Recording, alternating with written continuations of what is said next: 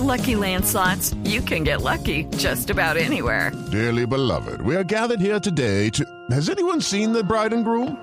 Sorry, sorry, we're here. We were getting lucky in the limo and we lost track of time.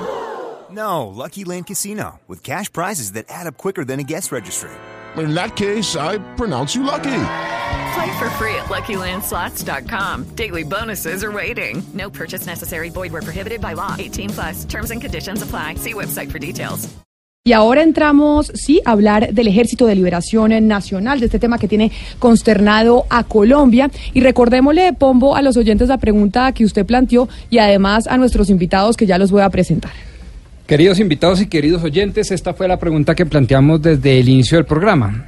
¿De qué manera se siente usted más seguro, más tranquilo, con un gobierno sentado en la mesa en un proceso de paz con los grupos armados ilegales o declarándoles la guerra frontal a los grupos armados ilegales? Y vamos a poner un ejemplo de dos oyentes, a ver qué nos han dicho los oyentes. Buenos días, mi nombre es Edith Mosquera, un saludo desde la ciudad de Cali. Yo me siento más segura con el gobierno sentado, con la guerrilla, tratando de llegar a un acuerdo de paz.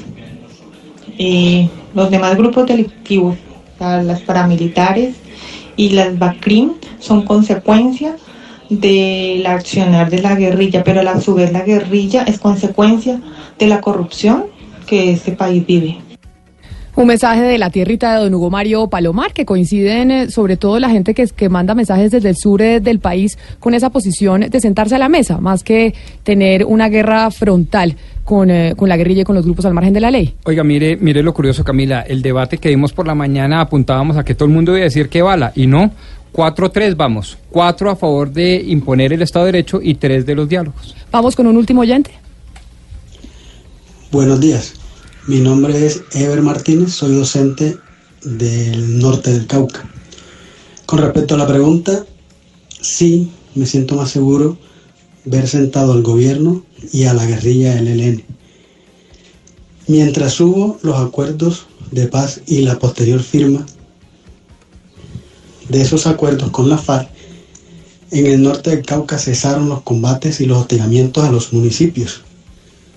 Hasta este momento, falta ver qué va a pasar con ese rompimiento de esos diálogos con el ELN. Y precisamente para eso hemos invitado, entre otras, al exministro Álvaro Leiva, quien además ahí teníamos un debate con el doctor Pombo. Yo digo que usted sigue siendo conservador, ¿o no, doctor Leiva? Claro, es lo que llamaban antiguamente de cintica azul y proceder villano, decían. Exacto. Demócrata cristiano, de lo- la línea. ok. No, no, no, de- del sentido común. Ok. Bienvenido a Mañanas Blue, gracias. muchas gracias por venir.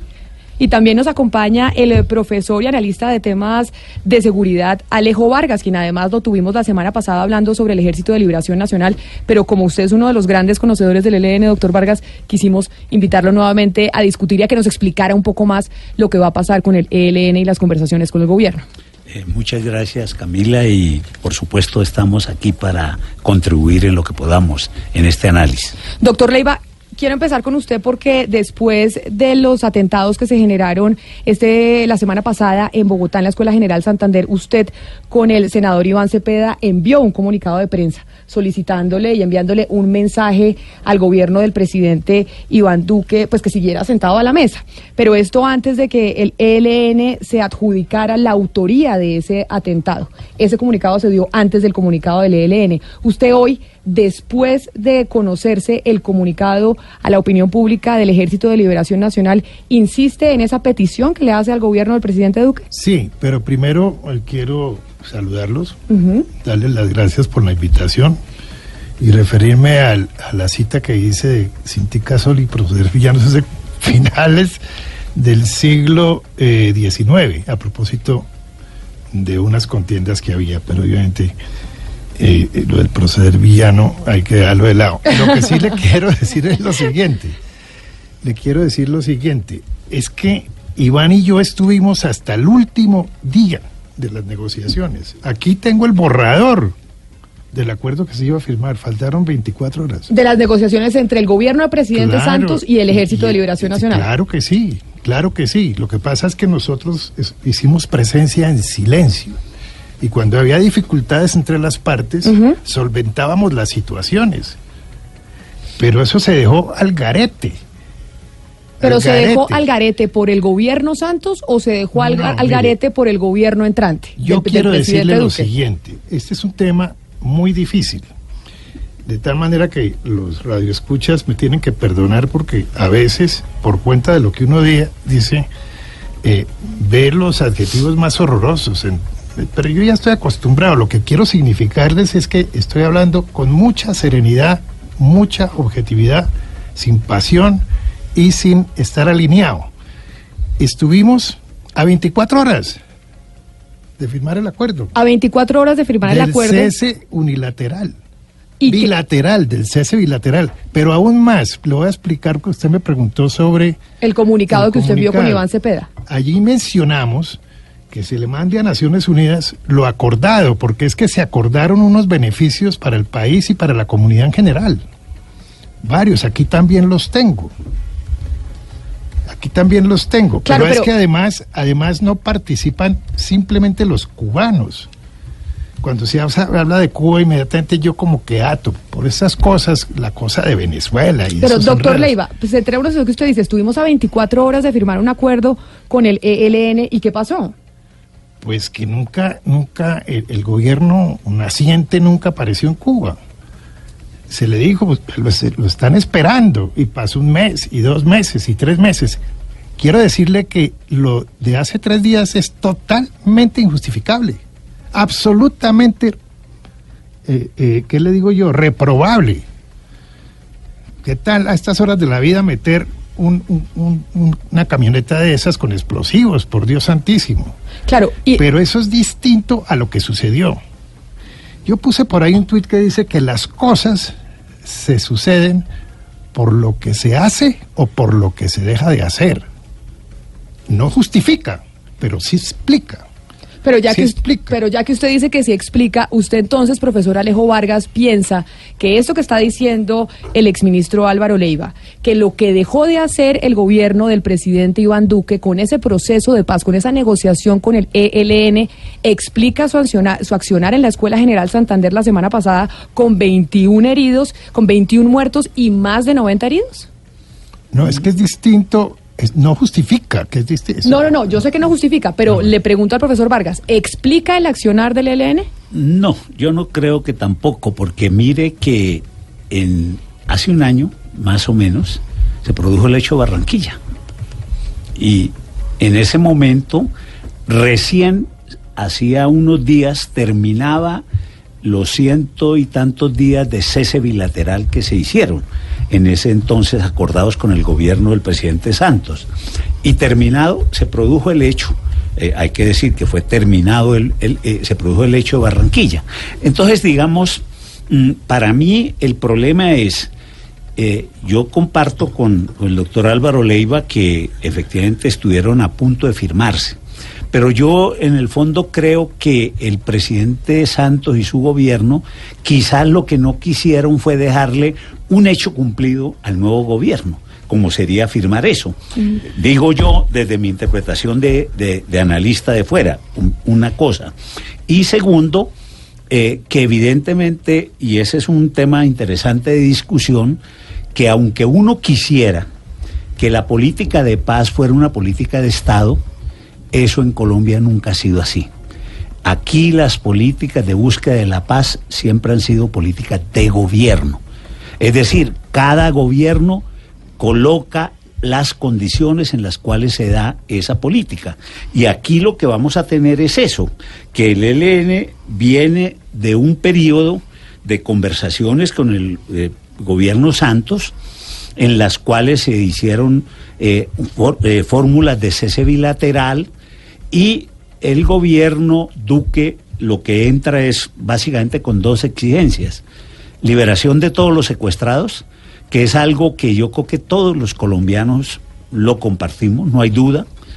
Y segundo, cese unilateral, que fue la política del presidente Barco, que recuerden fue la política exitosa en su momento con el M19, el EPL. En- entonces, digamos, cada gobierno es lo que quiero decir cambia las reglas y entonces allí lo que se produjo en estos cinco meses fue, y así lo, lo, lo leo, eh, como dos discursos paralelos. El ELN que seguía con el discurso que venía del gobierno anterior en una lectura de concebir política de Estado y el nuevo gobierno que llega con sus nuevas condiciones y por supuesto no se cruzan esas dos interpretaciones. Pero eso que usted dice, profesor Vargas, entonces se lo tengo que preguntar a usted, exministro Leiva, porque usted dice, nosotros, Iván Cepeda y yo, acompañamos hasta el último Claro, minuto claro que sí. las negociaciones con el ELN. Dice el profesor Vargas, acá lo que pasó es que el gobierno Santos tal vez no le quiso dejar un No, hecho no, no, cumplido mire. al gobierno Duque. El día 19, 20 de mayo del 2018, yo hago un documento escrito para llevárselo al presidente sobre las últimas impresiones y las últimas conversaciones. Les habían planteado el traslado de las negociaciones a Chile. Dijeron no. Y le habían planteado precisamente el no continuar dialogando porque estábamos en eso del, del- del nuevo presidente. Punto dos, se lo leía al presidente Santos. No están de acuerdo con una posible suspensión de los diálogos a la espera de una nueva administración. Contradice el esfuerzo que se está haciendo y deja en el aire lo alcanzado hasta ahora. Claro, pero eso es- Entonces eso Santos me dijo, es que nosotros no estamos pidiendo eso. No sé si fue que alguien, alguien allá habló del tema, pero hasta ellos mismos rechazaron ello. Es, e- esa posibilidad, aquí lo tengo. Este es- Pero lo que dice el profesor Vargas es que fue la decisión del gobierno Santos de no dejar un hecho por eso con el ELN. No, precisamente lo que le estoy diciendo es que al llevarle este documento al presidente, él da instrucciones y llama a su alto comisionado y le dice, no, de ninguna manera. Y mucho más cuando los helenos quieren continuar. Entonces, estos son documentos que, que- que reposan en la presidencia de la República. Es decir, mm, hay mucha desinformación, mucha desinformación. Por ejemplo, los derechos adquiridos por los no combatientes que est- están en las actas firmadas no solamente por las partes, sino por los países garantes y, y los países facilitadores. Pero entonces, ya que usted se mete en eso, doctor Leiva, A propósito del comunicado, al propósito del comunicado, porque me es muy valioso que se sepa hasta dónde se llegó y cómo es posible. Si, si realmente nos sobreponemos a este golpe tan tremendo, porque veo que la opinión pública, lo que ustedes han transmitido, quiere que se continúe, porque es que la guerra, hay que hacérsela esa la guerra. Pero mire, déjeme le pregunto porque usted pues tiene información privilegiada. Nos acaba es. de decir y durante toda la mañana oyendo, eh, por ejemplo, entre otras a Miguel eh, Ceballos, nos hemos preguntado sobre los protocolos. Se habla de los protocolos y los protocolos y los protocolos. El gobierno del presidente Duque le ha hecho una petición al gobierno de Cuba Sí. que emita las órdenes de captura y que no permita que los integrantes del Ejército de Liberación Nacional estén en su territorio. Y obviamente, pues han salido muchas voces a decir cuáles fueron esos protocolos que se pactaron en su momento con el ELN y no se conocen. Cuéntenos si usted sabe esos protocolos No, los que dicen. protocolos son reservados, pero es que los protocolos son convenios entre estados, no entre gobiernos. Es que si los protocolos se establecieran entre estados, entre gobiernos, pues estaríamos llamados a que cada gobierno modifique. Es que protocolo Pero, pero, es un ¿Cuál estado de la otra parte, doctor Leiva, para el estado colombiano por una parte estado- y del otro lado quién? La República de Cuba. Ok. ¿Por qué? Porque es que la República O de sea, Cuba no es con los helenos para ir absolviendo. No, de dudas. ninguna manera, de ninguna manera. Ellos son conocedores. Lo que sí sé, aquí también le traigo, porque todo el mundo habla eh, generalizando, pero eh, eh, ¿quiénes son los otros países? Los otros países firmaron el protocolo. o sea, no que solamente esos Cuba. países conocen el protocolo. Usted dice, los- el protocolo es privado, el, el protocolo no se va a dar a no es conocer. privado, porque no son agencias privadas, es, es reservado. Es decir, no se le va a dar a conocer a la opinión pública. No eso sé lo porque eso no depende, países. yo no, yo no puedo responderte. Lo, lo que sí sé es que están signados, pero ¿qué pasa? Que ese es un gesto humanitario, porque Cuba, ¿qué es lo que dice? Yo no hago parte de- de- del conflicto, pero me han querido, me han solicitado que preste el patio y yo lo presto. Ese es un gesto que de alguna manera se desprende, se desprende del DIH. Entonces, este protocolo tiene una razón de ser, su naturaleza es de obligatorio cumplimiento y por estar empo- metido en el DIH, por ningún motivo, porque lo prohíbe la legislación universal, lo puede derogar o modificar una sola parte. Pero, doctor Leiva, el, el llamado ahí para decir o confirmar lo que eh, dice el ELN, que se rompieron los protocolos, eso, ¿quién, ¿quién está llamado a hacerlo? ¿Lo hace Cuba? ¿Lo hace Colombia? ¿Quién lo hace? Para confirmar si efectivamente No, esos ah, protocolos... Yo no, no sabía que le- los helenos habían dicho que se habían roto los protocolos. Pues en medio del, del comunicado se entendería que ellos lo que están Bueno, diciendo... se entenderían muchas cosas. La verdad es objetiva. Y es que varios países firmaron el protocolo. ¿Que son cuáles? Hagamos la lista. A ver, yo se la Cuba, tengo. Colombia, No, espere, a ver, yo se la tengo. Brasil, Noruega, Chile. Esos son los cinco países que tenemos en la lista Y que Brasil. firmaron Brasil. y Brasil. No, Brasil. Pero Brasil en gobierno anterior, que como nos dice el profesor Exacto. Vargas, una cosa es un gobierno y otra cosa es el otro. Pero mientras el eh, exministro Leiva busca No, exactamente los mire, países, países. profesor Vargas, yo le Aquí pregunto, están, ¿se te lo leo? a ver, adelante. Bueno, entonces, países, instituciones u organizaciones que son garantes y acompañantes del proceso. Garantes Brasil, Cuba, Chile, Noruega, Venezuela. Acompañantes Alemania, Holanda, Italia, Suecia y Suiza. Todos esos conocen los protocolos. Firmaron los protocolos. O sea que todos esos países están vigilantes de que se cumpla por las partes. Pues de alguna manera yo creo que sí. Entonces, agreguémosle lo siguiente. Naciones Unidas, el Consejo de Seguridad dijo terroristas. Pero no dijo no se cumplan los acuerdos. No podría decirlo. Lo que sí señala es la posibilidad de que en el día de mañana no puedan regresar a Cuba porque ahí sí Cuba está en la obligación de aprenderlos. En el Medellín nosotros tenemos otra compañera de la mesa de trabajo que tiene preguntas eh, para ustedes. Ana Cristina, adelante. Sí, precisamente sobre lo que está diciendo el señor Leiva, tengo una pregunta para el profesor Alejo Vargas y es eh, con base en ese comunicado precisamente que emitió la ONU el 18 de enero en que habla que, hay- que los países pues tienen que ti- tiene que haber una acción conjunta contra el terrorismo y está esa palabra terrorismo en la mitad. Yo en pues es una lectura personal que hago de este comunicado del ELN. Yo veo ahí una trampa del lenguaje porque él dice que no es un acto terrorista porque atentaron contra un blanco legítimo, o sea, contra un, comba- un combatiente, ¿cierto? Eso es parte del lenguaje del derecho internacional humanitario. Pero, ¿cuál es la trampa que yo veo ahí? Ellos sabían que el atentado lo iban a hacer un día de una ceremonia de ascenso. Por lo tanto, ese día, ese blanco, que aparentemente era un blanco legítimo, iba a estar con civiles adentro. Entonces, eh, mi pregunta es, ¿uno cómo, cómo lee? ¿Cómo lee ese comunicado y cómo lo compara con ese llamado que hace la ONU a que, pues, a que los, a que los estados tengan una acción conjunta eh, contra el terrorismo? Eh, Ana Cristina, muchas gracias por la pregunta. Mire, yo creo que en eso está equivocado el ELN. Eso no se trata de un blanco legítimo, porque aún un miembro de la fuerza pública, por ejemplo, en su día de descanso, ese no es un blanco legítimo. Otra cosa es cuando se está en una situación de combate.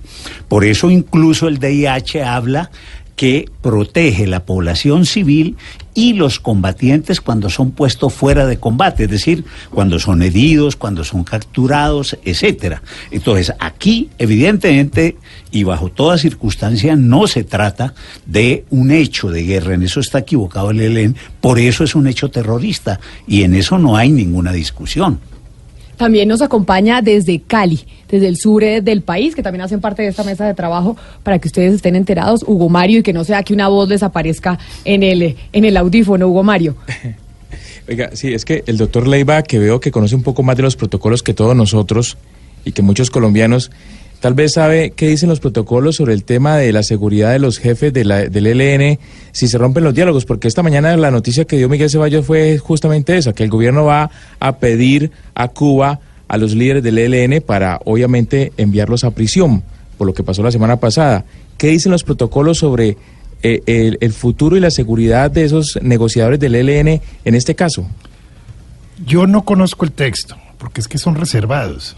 Y, y yo no ni fui Estado en el momento de la negociación, y mucho menos eh, cubano, y yo obviamente no, no, no soy combatiente Pero usted, armas. pero usted sí es conocedor de procesos de paz a lo largo de la Eso historia así, de Colombia. claro ¿Y cómo sí. se han manejado otros protocolos de otros procesos de paz? Comen- Que obviamente estos no van a ser muy distintos. No, a ver, en, eh, en, eh, después de los diálogos de, pues los llaman de Caracas y Tlaxcala, pero es un solo diálogo. En Tlaxcala se da por terminado el conflicto y hay una situación similar, pero no había un protocolo de esta naturaleza y hubo una situación muy delicada cuando traen, eh, si no estoy mal, a Alfonso Cano, que lo ponen en tierra e inmediatamente comienzan a dispararle. Eh, eh, es decir, se trata de evitar una situación de esa naturaleza porque eso tampoco es combate. Es que el DIH eh, es para las partes y por eso también acompaño al profesor porque evidentemente ese es un acto terrorista clásico. Ese no podía ser de ninguna manera eh, objeto de lo que sucedió. Claro, pero y por esa razón, como es un acto terrorista y así lo reconoce el gobierno colombiano, lo que ha dicho el gobierno del presidente Duque es que al ser un hecho terrorista, aquí no caben protocolos y que los protocolos no fueron firmados por este gobierno, sino por el anterior. Y volvemos al tema de que la paz no es de Estado, sino de gobierno. Profesor Vargas, ¿tiene de verdad en el marco del derecho internacional el gobierno colombiano esa potestad de saltarse los acuerdos y simplemente decir esto no lo firmé, esto no lo firmé yo, esto lo firmó el gobierno anterior? Eh, es, es una situación muy compleja, porque evidentemente, mm, y en teoría, como lo señala el doctor Álvaro Leiva, mm, los acuerdos de Estado son de Estado. Eh, eso no hay duda. Pero lo que yo he dicho es, y eso lo dice la experiencia colombiana, las políticas de paz que llamamos en Colombia, que realmente son políticas de terminación de conflicto armado, han sido históricamente políticas de gobierno. Entonces, ahí hay un tema que vale la pena señalar. Por eso, eh, ¿cuál es la dificultad que hay hoy día? El gobierno está alegando, uno, que él no firmó, cosa que en principio no sería un argumento. Segundo, pero está diciendo por otro lado, pero es que aquí se planteó un hecho terrorista que en teoría viola el, eh, el- el- los acuerdos y se eh, apoya, si se quiere, en este comunicado de prensa que todos sabemos del Consejo de Seguridad, eh, que dice fue un hecho terrorista y, y dice todos los países están obligados a cooperar con el gobierno colombiano para sancionar autores, organizadores, financiadores y patrocinadores de este tipo de hechos.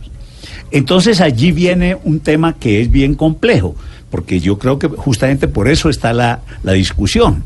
Eh, está por un lado un protocolo que evidentemente corresponde a un acuerdo de Estado, por el otro lado hay un hecho que sin duda, al ser un hecho terrorista, se sale de toda esta normatividad.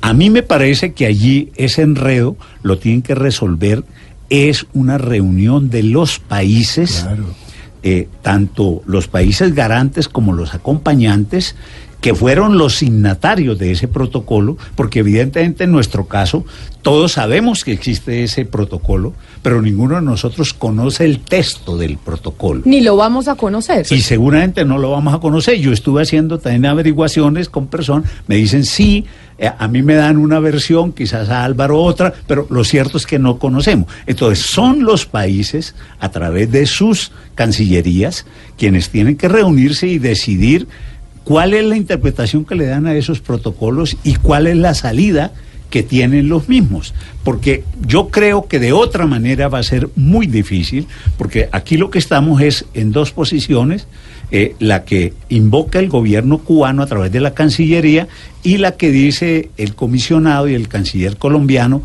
sobre el tema.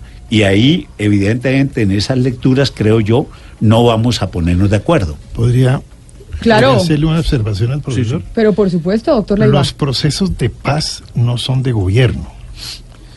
Si no, se podría inmediatamente destruir el acuerdo de paz con, con De La Habana. Eso, ese era un proceso de antiguamente. Hoy hay. El, el proceso de el, el- el doctor Santos es de la modernidad. Por eso hace una declaración unilateral de Estado. Por eso los acuerdos especiales. Por eso se arropa por la comunidad internacional. Pero eso es referente al acuerdo con las FARC que se Exactamente. firmó. Pero No, lo mismo es que- podemos es decir que del es, tema es- del es señalando que no, no cabe la, la manifestación de que todos los procesos de paz son de gobierno. No, en este caso lo que pasa es que no cristalizó el diálogo.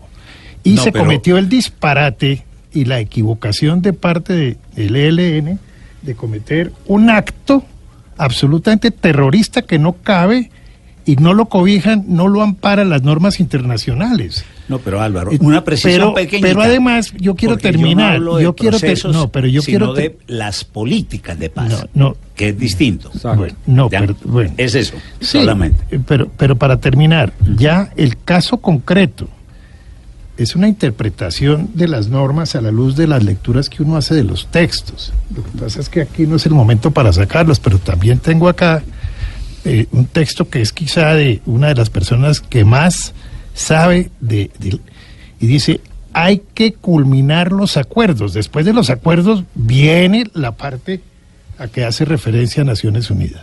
Pero doctor Leiva, es que ha sido el legislador colombiano a través de la ley estatutaria de participación ciudadana y la Corte Constitucional la que han dicho que cuando quiera que el proceso de paz de este o de cualquier otro gobierno se tramita a través de, por ejemplo, plebiscitos, son los plebiscitos mecanismos de participación ciudadana de gobiernos, razón por la cual se desconoció este artículo del Acto Legislativo 01 del 2016 que le voy a leer. Vigencia. El presente acto legislativo rige a partir de la refrendación popular del acuerdo firmar- final para la terminación del conflicto. Y la Corte dijo, podemos obviar este artículo como quiera que no se trata de un referendo, sino de un plebiscito y el plebiscito recoge política de gobierno. ¿Usted qué respondería a ese análisis eminentemente jurídico?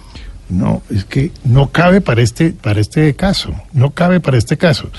Comenzando por esto, porque es que el presidente de la República tenía la atribución constitucional de firmar sin ir al plebiscito o al referéndum. Pero cambiaron la constitución para no eso, la, es lo que le estoy no la diciendo. cambiaron. Acá Eso tengo fue el acto no, legislativo, de- doctor no, Leiva. Fue una concesión que se hizo. La norma sigue vigente en la Constitución Nacional. Este presidente, el actual presidente, podría firmar mañana un acuerdo de paz con los helenos y no llevarlo a las urnas. Claro, porque no se ajusta al acto legislativo 01 No, del es que no es 17 un de problema de 2016. acto legislativo. Acá lo tengo. Sí, pero no, pero, pero ese acto legislativo no modificó las facultades del presidente. Aún más, si usted va a la sentencia de la Corte, ahí dice que no modifica las facultades del presidente. Es correcto. De tal manera que... Siempre y cuando se respete el acto legislativo por Pero no veo vez. qué tiene que ver eso con lo de hoy. Aquí lo que hace falta en Colombia, y me perdonan, es una política de paz. No hay política de paz. Pero ¿cómo va a haber Y- política de paz, doctor Leiva? Se preguntan los colombianos cuando tenemos sucesos como el de la semana pasada, un ataque del ELN con quien se supuestamente ese se es un debería estar ataque, sentado a la ese mesa. es un ataque que hay que condenar. Claro, pero entonces que hay ¿cómo que hacer condenar, pero de es que paz es que no con esos ataques? es que yo y si no tenemos una noción de paz, hay muchas. No, no, no, no, no, no. Mira, es que, por ejemplo, este es también hablando de actos legislativos. Esto es un acto legislativo aprobado y hay un capítulo que nunca se desarrolló. No está por desarrollarse el acuerdo sobre garantías de seguridad y lucha contra las organizaciones y conductas criminales responsables de homicidios, todo lo que usted conoce, incluyendo Señor las organizaciones criminales. Entonces, obligación del Estado colombiano, pacto político nacional contra la violencia. No se ha llevado a efecto. Por eso están matando no solamente el problema de los helenos. Pero usted cree que es de un acuerdo, o sea, se pacta y entonces ya dejan de no, matar. señor, es un problema de voluntad. Pero si usted veo que no se ha leído. No, acá lo No, tengo, acá. lo- Usted sabe, doctor Leiva, que yo puedo ser contradictor pero juicioso. Acá lo tengo. 3, Míralo. 4, 2. Aquí dice quiénes participan. ¿no? Aún más, la Comisión de Na- de- de- Nacional de Garantías de Seguridad no está funcionando.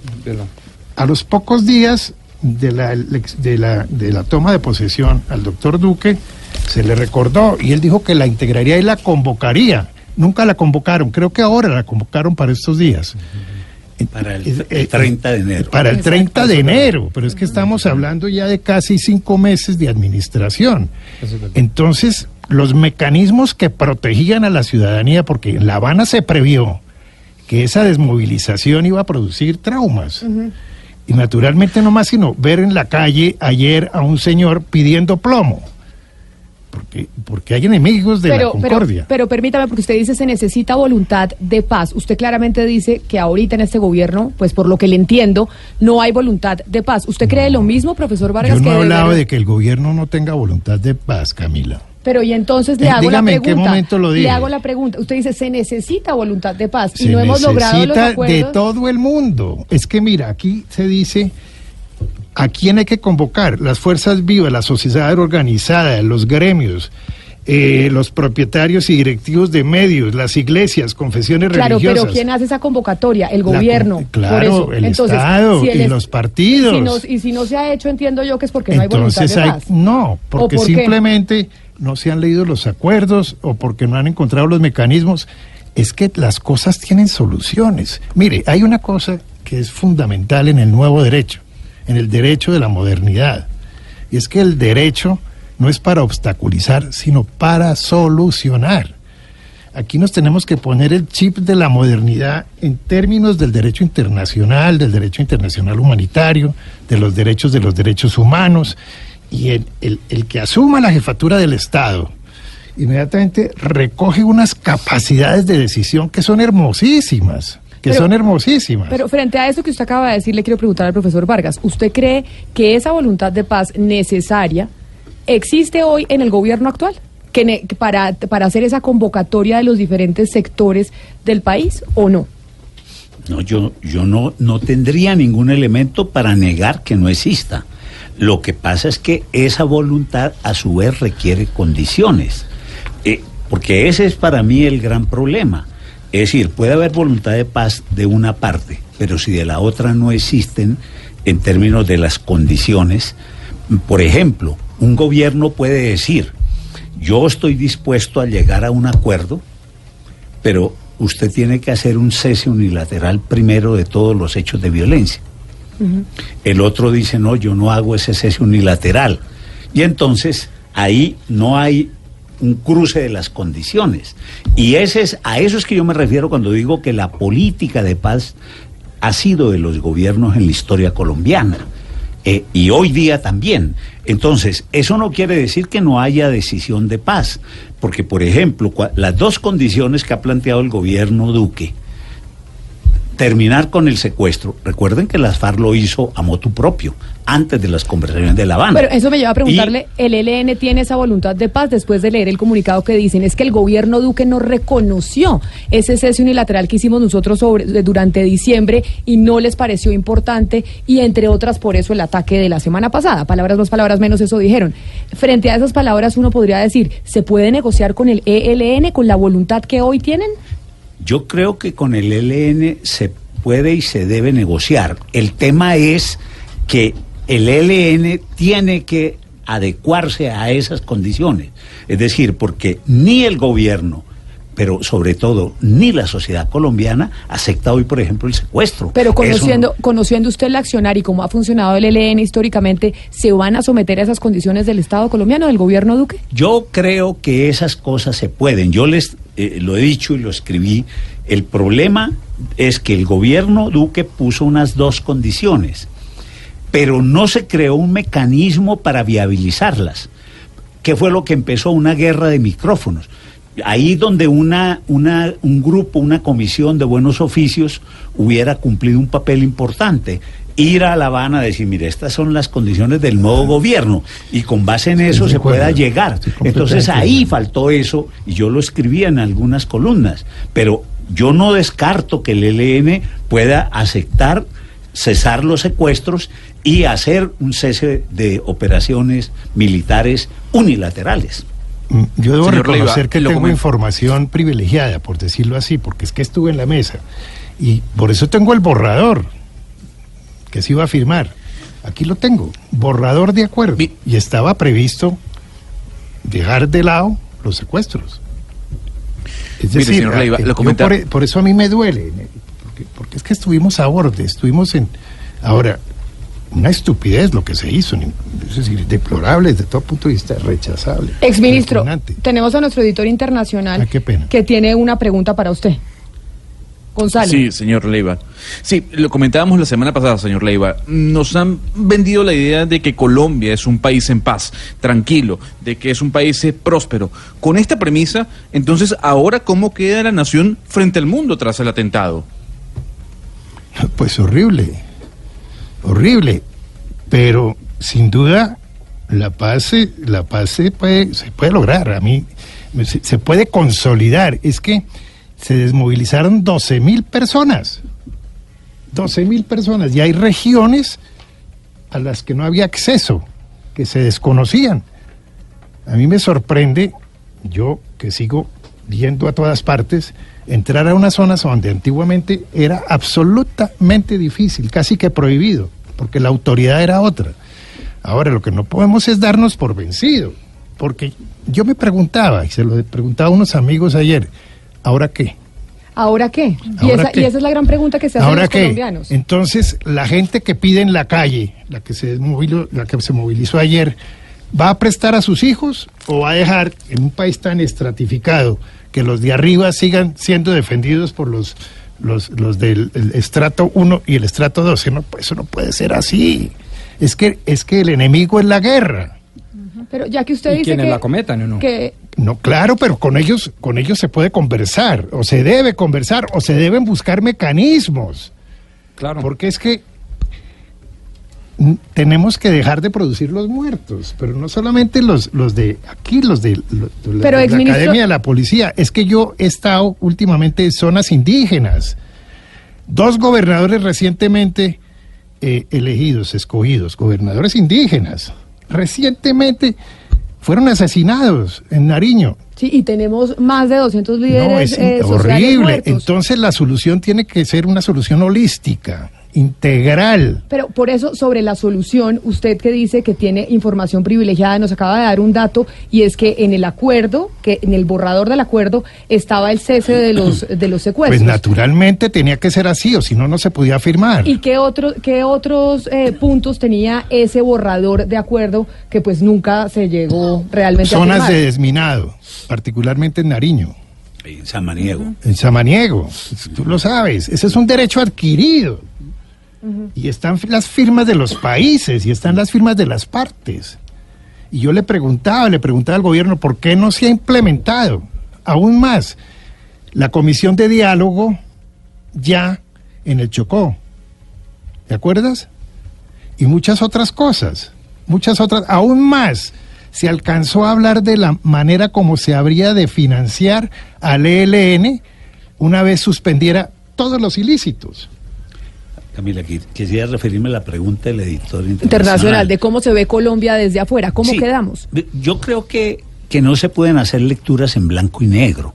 Eh, yo creo que la firma de un acuerdo como tan importante como el que se hizo con las FARC no quiere decir que de hoy para mañana todo cambia, que entramos al paraíso terrenal. No, yo creo que eso es un proceso. eh, el país sabe que se disminuyeron casi todos los indicadores de violencia, pero evidentemente quedan remanentes y eso lo muestran todos los casos internacionales. Entonces, van a seguir habiendo incluso eh, lo que algunos en, en, en- en lo internacional denominan saboteadores de los acuerdos que pueden por momentos tratar de que se dé. Entonces, la situación colombiana ha mejorado en términos de seguridad, no hay ninguna duda. Eh, va a haber riesgos ahora con esta terminación de los diálogos con el ELN, con seguridad también, pero justamente la responsabilidad del Estado, de la fuerza pública, es diseñar las políticas de seguridad para prevenir que se hagan estos elementos. Pero al mismo tiempo, hay que seguir insistiendo en la búsqueda de la salida negociada. Es que hay una equivocación en creer que es o lo uno o lo otro, no. Eh, es un poco las dos caras de la misma moneda. El uso de la fuerza del Estado, pero al mismo tiempo la, la dimensión política. Por eso la guerra y la política son dos dimensiones de la acción del Estado permanente. Y no es que la una excluya la- la otra. Desde Barranquilla, que también hace parte de nuestra mesa de trabajo, está Oscar Montes, para que sepan que también desde Barranquilla don Oscar les va a hacer una pregunta. Oscar. Sí, muchas gracias Camila. Profesor Alejo Vargas, el tema en el comunicado del ELN donde reivindica la acción, el acto de terror, eh, dicen que es una acción legítima y se refiere a que están parados en el derecho de la guerra. Yo quisiera saber qué parte del derecho de la guerra ampara ese tipo de acciones. Ninguno. No, ninguno, estimado Oscar, y me alegra escucharlo. Ninguno. Eh, en eso eh, está equivocado el ELN.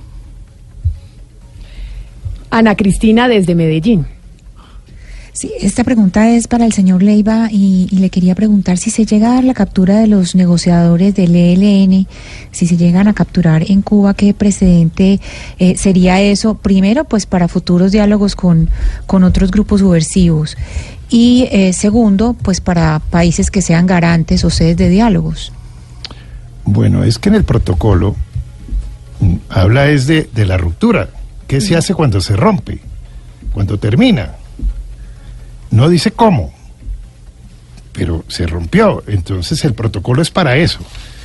Eh, la verdad es que en el día de mañana ningún otro país le colaboraría a Colombia. No habría escenario internacional para los diálogos. Eh, se me hace que eso es delicado. Segundo, sería una ruptura de un protocolo. Es que la gente se confunde. En, en el Tratado de los Tratados de Viena, ¿no? Se habla de los tratados, pero uno de los artículos, no lo recuerdo en este momento de memoria, dice que el nombre se puede ser cualquiera. Y los tratados no hay que llevarlos al Congreso, no todos. Entonces, eso se hace sobre tres bases fundamentales según el Tratado de los Tratados. Que los estados lo hagan libremente, que lo hagan de buena fe y que se cumpla el principio pacta sunt servanda, es decir, que los acuerdos son para cumplir.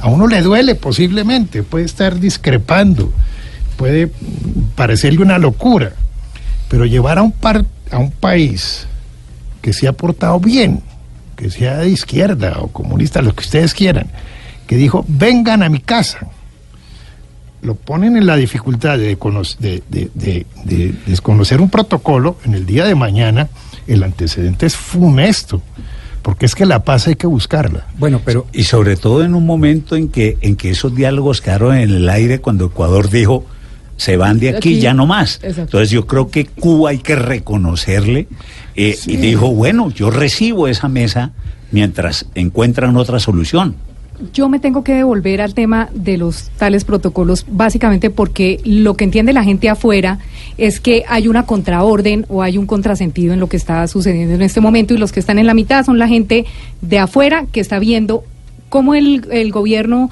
se para de la, entre comillas, negociación y cómo el ELN sigue poniendo bombas, eh, eh, reventando oleoductos y secuestrando gente.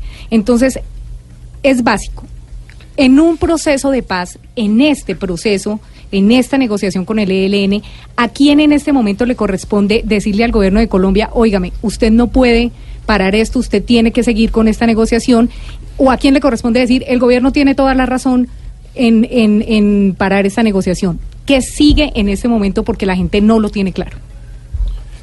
¿Tú quieres? No, es no que, mire, no. yo creo que hay, eh, escúcheme Álvaro, y sí, que sí, que no hay ningún problema. Hay, hay, que diferenciar dos cosas. Una cosa es la terminación de los diálogos. Eso es una potestad del gobierno o del ELN. Que no lo ha dicho. Que, que no, no, lo ha dicho, dicho formalmente. Porque ha querido manejar, me parece a mí, la figura de que es que ellos no pueden terminar algo que no han empezado. Esa es más o menos, creo yo, la figura que ha hecho. Pero digo, en ese caso, esa es una decisión de cualquiera de las dos partes o de las dos. Ese es un tema.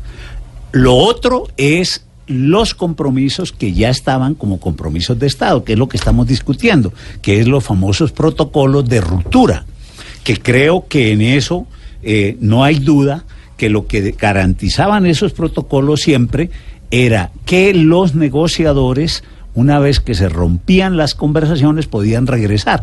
Eso tiene una historia inmemorial en, la, en las relaciones internacionales, que porque si no, entonces cualquier emisario, cualquier eh, persona que se enviaba a negociar, entonces eh, terminaba siendo un rehén. No, es que si, si no hay acuerdos, ese emisario, ese negociador, se puede regresar. Después ya una vez regresado a las filas, pues obviamente caben todas las órdenes de captura y demás claro. contra él. Pero entonces nos tenemos que ir porque se acaba el tiempo y si quisiera pedirle, doctor Leiva, una última impresión. Y es, si usted estuviera en el gobierno, si es hipotéticamente, ¿cuál sería su accionar? ¿Qué haría? Yo hubiera, es que seguramente a mí no me hubiera sucedido. Claro, eso. pero por eso le digo, es hipotéticamente. A usted no le hubieran puesto la bomba en la General. No, es que yo inmediatamente le agradezco al presidente Santos tener a un grupo prácticamente listo a firmar. Claro, pero ¿qué, hubiera, ¿qué Entonces, haría no hoy? firmaron. Porque se acabó el tiempo, eso, se acabó el tiempo, pero, pero la voluntad política está, es que Pero aquí no están los textos. Bueno, no firmaron porque es perfecto. ¿Quién desaprovecha la oportunidad? Santos cumplió. Eh, Pero ah, la pregunta yo, yo, yo, yo, eh, se la contesto. Yo pri- pri- primero hubiera ido. Y segundo, lo primero que hago, porque es que se supo que fueron ellos después, Sí. yo hubiera, me hubiera ido para allá. Decirles, bueno, señores, ¿cómo es la cosa? Sea, usted hubiera viajado a La Habana y Yo se hubiera hubiera bajado inmediatamente a. La Habana. Yo hubiera, mira, pero mire, en el avión más veloz, porque me duelen los muertos. Me parece un absurdo. Lo que ha pasado es un absurdo, es decir, es propio de un país medieval.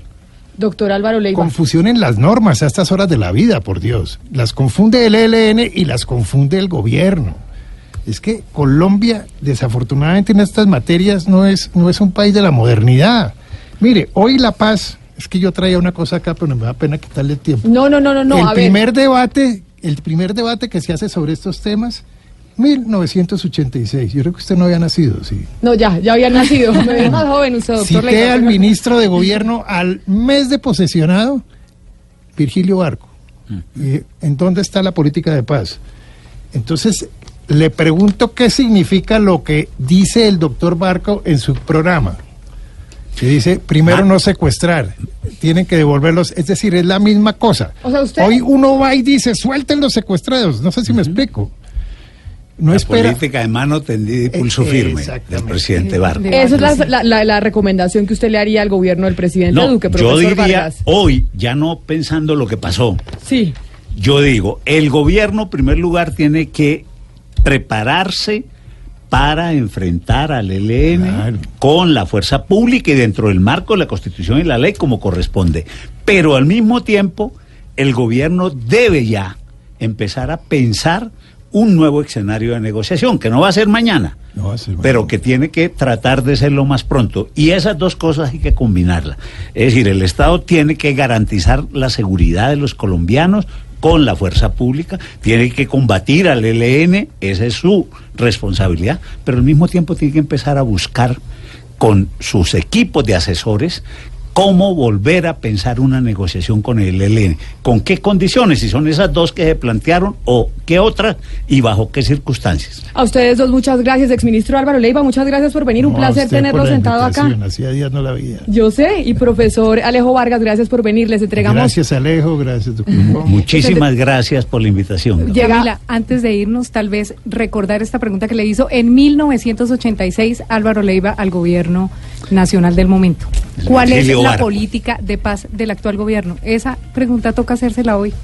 Al presidente Duque. ¿Cuál es su política de paz, presidente Duque? Una de la tarde, tres minutos, ya llega Meridiano Blue.